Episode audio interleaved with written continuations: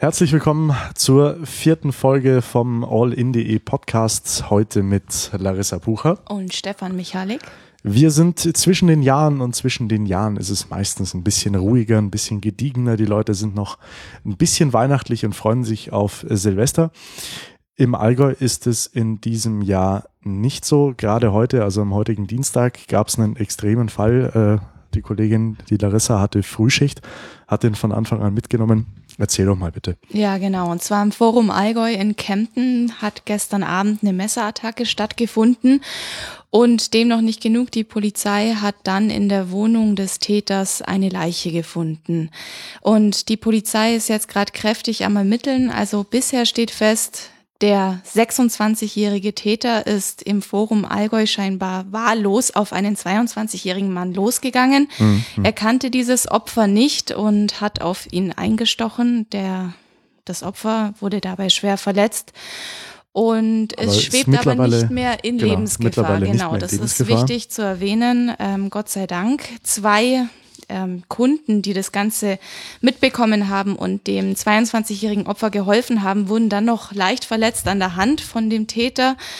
Ähm, ja, und die wurden dann auch noch ambulant behandelt. Aber Gott sei Dank ist jetzt nichts weiter passiert. Und jetzt eben noch der große Knaller im Nachhinein nach dieser Tat. Ähm, die Polizei hat eben in der Wohnung des Täters eine Leiche gefunden. Und wer das Ganze ist, das wissen wir nicht, um, um wen hm. es sich dabei hm. handelt.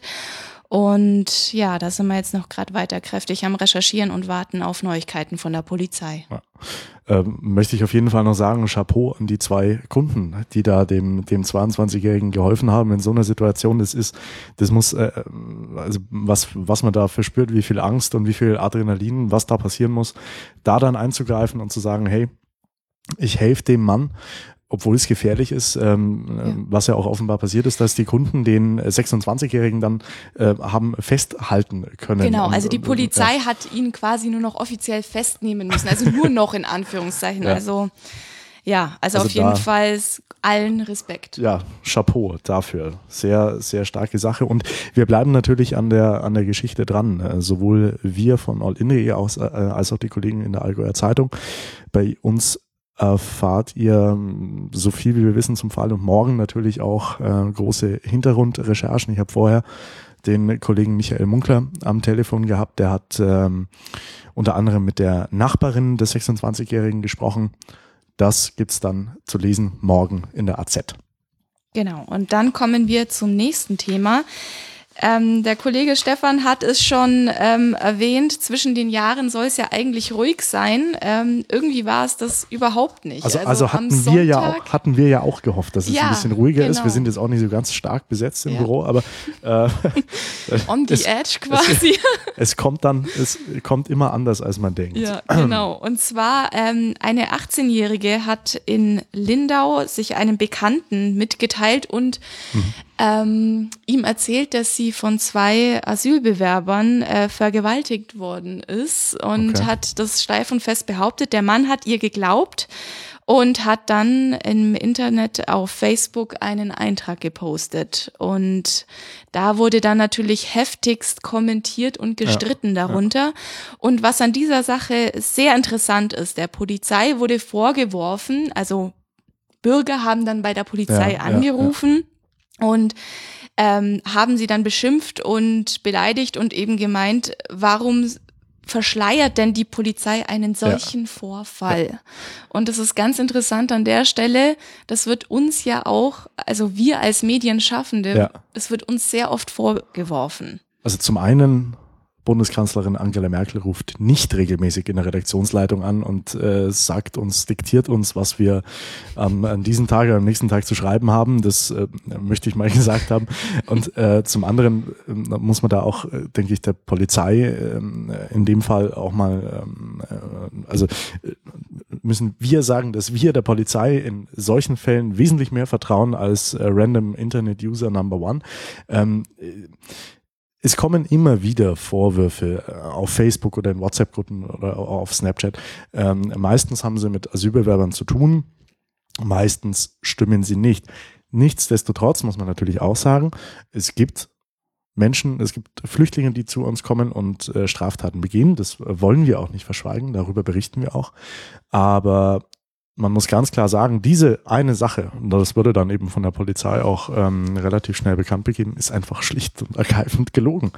Äh, und ich weiß, weiß nicht, kannst du dir vorstellen, warum man, warum man diesen Weg dann geht? Warum will man das mitteilen, was, was nicht stimmt und nach draußen posaunen? Also ich glaube, das hat ähm, psychische Hintergründe. Also okay. dass vielleicht derjenige ein Geltungsbedürfnis hat, was ah. ähm, vielleicht etwas krankhaft ist. Mhm. Ähm, anders kann ich es mir nicht erklären, weil warum sollte ich Gerüchte streuen mhm. ähm, und, und Lügen verbreiten? Also ja. das ist ja bar jeder Vernunft. Und das ist auf jeden Fall menschlich sehr, sehr schwach. Ja. Und es ist halt auch ähm, Stimmungsmache gegen Asylbewerber. Ja. Und ich denke, wenn man jetzt ähm, nicht regelmäßig ähm, verschiedene und unterschiedliche Medien liest und ähm, vielleicht in so einer kleinen Blase ist, wenn man das so nennen will, ähm, äh, von einem Freundeskreis oder von einem Mitarbeiterkreis, kann ja alles sein, ähm, äh, wo man nur immer solche Nachrichten genau. sieht und die eben auch nicht aufgelöst bekommt, dann ist es schon schwierig und man kriegt dann selber auch, allem, ja. kriegt dann selber auch so ein, so ein kleines, ah, die sind ja doch ganz schön gefährlich. Ähm, es wird ermittelt mittlerweile auch gegen den äh, 39-Jährigen. Also nicht nur gegen die Dame, die das äh, praktisch dem, dem Bekannten erzählt hat, sondern auch gegen denjenigen, der es verbreitet hat. Und das ist vielleicht auch noch ganz interessant zu wissen. Das Internet und Facebook sind kein rechtsfreier Raum, auch wenn das die Menschen auch in unseren Kommentarspalten auf Facebook manchmal so sehen, ähm, dass sie für das, was sie sagen, nicht belangt werden können. Doch das können sie. Ja, also das ist auf jeden Fall die 18-jährige Frau, also die Ermittlungen gehen jetzt konkret mhm. gegen sie wegen Vortäuschens einer Straftat. Und ähm, ja, der 39-Jährige, also ihr Bekannter, also die beiden hatten nichts miteinander, das ist auf jeden Fall bekannt, die okay, waren jetzt kein okay, Paar, ja. aber der hängt jetzt natürlich da irgendwie dran. Und es ist schon sehr, ja, schwierig einfach dieses Thema, weil, so wie du sagst, wenn man irgendwie in so einem Teller, seinen Tellerrand ähm, ja. begrenzt hat, also seinen Horizont und das über diesen Tellerrand nicht hinausgeht und man ja. nur noch solche Behauptungen hört, die ja. ja. nicht bewiesen sind, dann wird das Ganze sehr, sehr schwierig. Ähm, und wie wir Medien damit umgehen, ist auf jeden Fall klar, wir stützen uns nur auf das Offizielle, was von der Polizei kommt. Ja. Also natürlich recherchieren wir auch selber, aber ähm, wir vertrauen der Polizei und das sollten die Bürger ja. auch, insoweit, dass die Polizei keine Straftaten vertuscht, weil das wäre auch nicht im Sinne der Polizei, weil die müssen ja ermitteln und die suchen genau, Zeugen. Das ist ja deren Job. Das, das, ist deren Job und unser Job ist zu berichten. Was haben wir, was haben wir noch zu berichten? Ja, wir haben noch wir, unseren großen Jahresrückblick. Wir sind ja wir, immerhin zwischen den Jahren. Ne? Ja, genau, genau. Und zwischen den Jahren bereiten wir auch vor, beziehungsweise bearbeiten nach, was denn so in dem Jahr los war. Und der große Jahresrückblick, der kommt an Silvester auf allin.de unter genau. allin.de slash Reportage online. Und da haben wir zwei kuriose Fälle mal rausgepickt jetzt für diesen Podcast. Ja. Ähm, da wäre einmal der ausgebrannte Smart im Eutal. ich, ich, ich, muss, ja. ich muss sagen, ich habe ich hab den Fall, ich war in dem, ich glaube in den paar Tagen, als den, äh, als der zuerst gekommen, äh, als der, der zuerst aufgefunden war, äh, aufgefunden worden war, war ich im Urlaub. Und ich habe das dann übers Fernsehen irgendwo bei, bei RTL gesehen. Mhm. Dachte mir jetzt, Moment einmal, das ist doch bei uns. Hab dann genau. auf, natürlich auf unserer Seite geschaut und dann so waren riesig, oh, ja, riesig viele Informationen über einen ausgebrannten Smart, der auf 1400 Metern Höhe im Eutal, also für die User, die das Bild nicht kennen, ähm, der steht da auf einer Schotterpiste, das ist kein Weg. Ja, das ist, also es ist eine Schotterpiste, also von einer ähm, ja von einer Geröllmure, die da abgegangen ist. Also es ist außerhalb jeglichen erschlossenen äh, Info Wege, ne? aus, ja, ja, Wege, Infrastruktur gibt's da nicht. Und der muss da irgendwie mit Vollgas über diese Piste gebrettert sein, mit einem Smart. Also das muss schon Spaß gemacht haben. Also die kurze Zeit, die kurze Zeit. Ähm, als er dann nicht mehr weitergekommen ist und genau. deswegen war der dann ja auch ausgebrannt. Also das ist dann auch eine logische Reaktion, ja, wenn ich auf den Berg hochfahre und nicht mehr mal dann, dann, dann zündet man es halt an, weil man braucht es Man ja dann kommt nicht ja mehr. nicht weiter. Also- das ist so ein Scheiß. Das, Mit dem Smart komme ich jetzt nicht weiter. Ja? Also da hat mir der Hersteller was anderes versprochen. Ne? er hat sich dann, er hat sich dann, also die, die Geschichte hat sich dann entwickelt.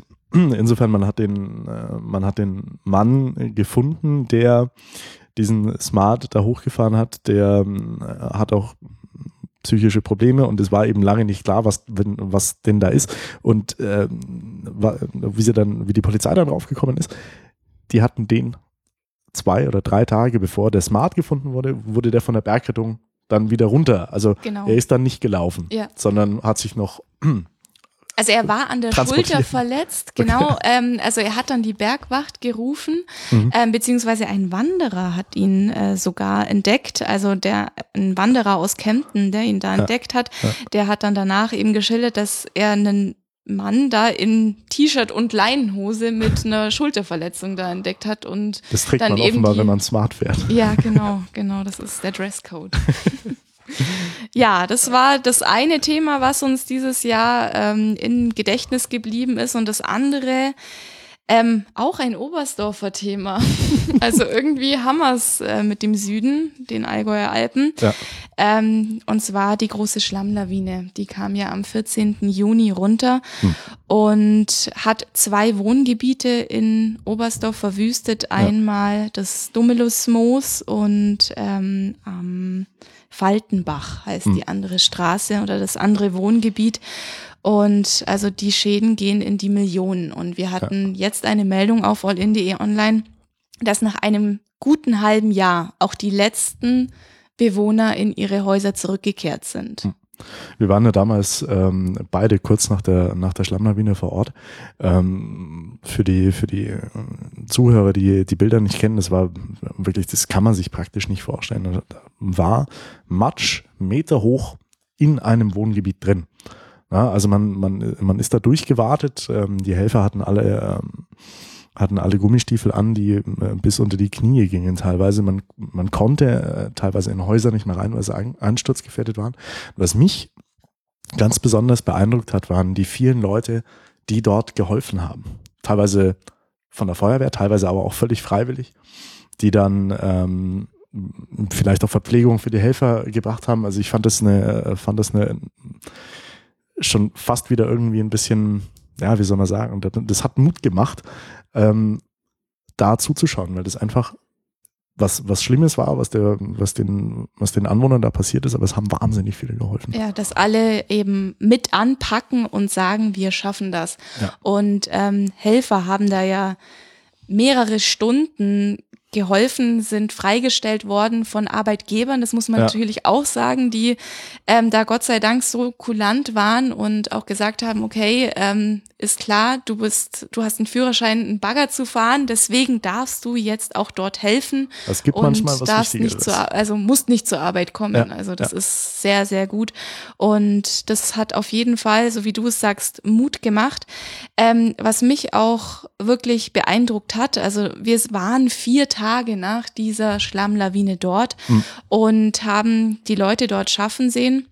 Und es hat wirklich jeder geholfen, ähm, sei es Anwohner, andere Oberstdorfer. Es waren sogar Asyl- Asylbewerber, ich, waren dort, genau, die dort ähm, in Oberstdorf untergebracht waren und gesagt haben, hey, wir können auch helfen und da natürlich tatkräftig mit angepackt haben und den Schlamm da rausgeschaufelt haben. Ja, also praktisch ganze, ganze Häuser entkernt, so wie es Ja. so wie es ausgesehen hat. ne? Ja. Das sind so die äh, beiden Allgäuer Themen, die uns, äh, Larissa und mir, so wahnsinnig im Gedächtnis geblieben sind. Wir haben ja noch- natürlich ganz, ganz viele noch mehr. Äh, ich denke ans Eisstadion in Kaufbeuren, das ähm, auch dieses Jahr erst beschlossen worden ist, dass es neu gebaut wird. Ich denke an Ikea, an Lutz, genau. viele große Sachen äh, ab Silvester in unserer Video, in unserem Video Slideshow Jahresrückblick. Genau, unter allin.de Reportage. Genau. Dankeschön. Danke auch. Und wir verabschieden uns von, an dieser Stelle vom vierten Podcast von allin.de Das waren Larissa Pucher. und Stefan Michalek. Danke fürs Zuhören. Tschüss. Ciao.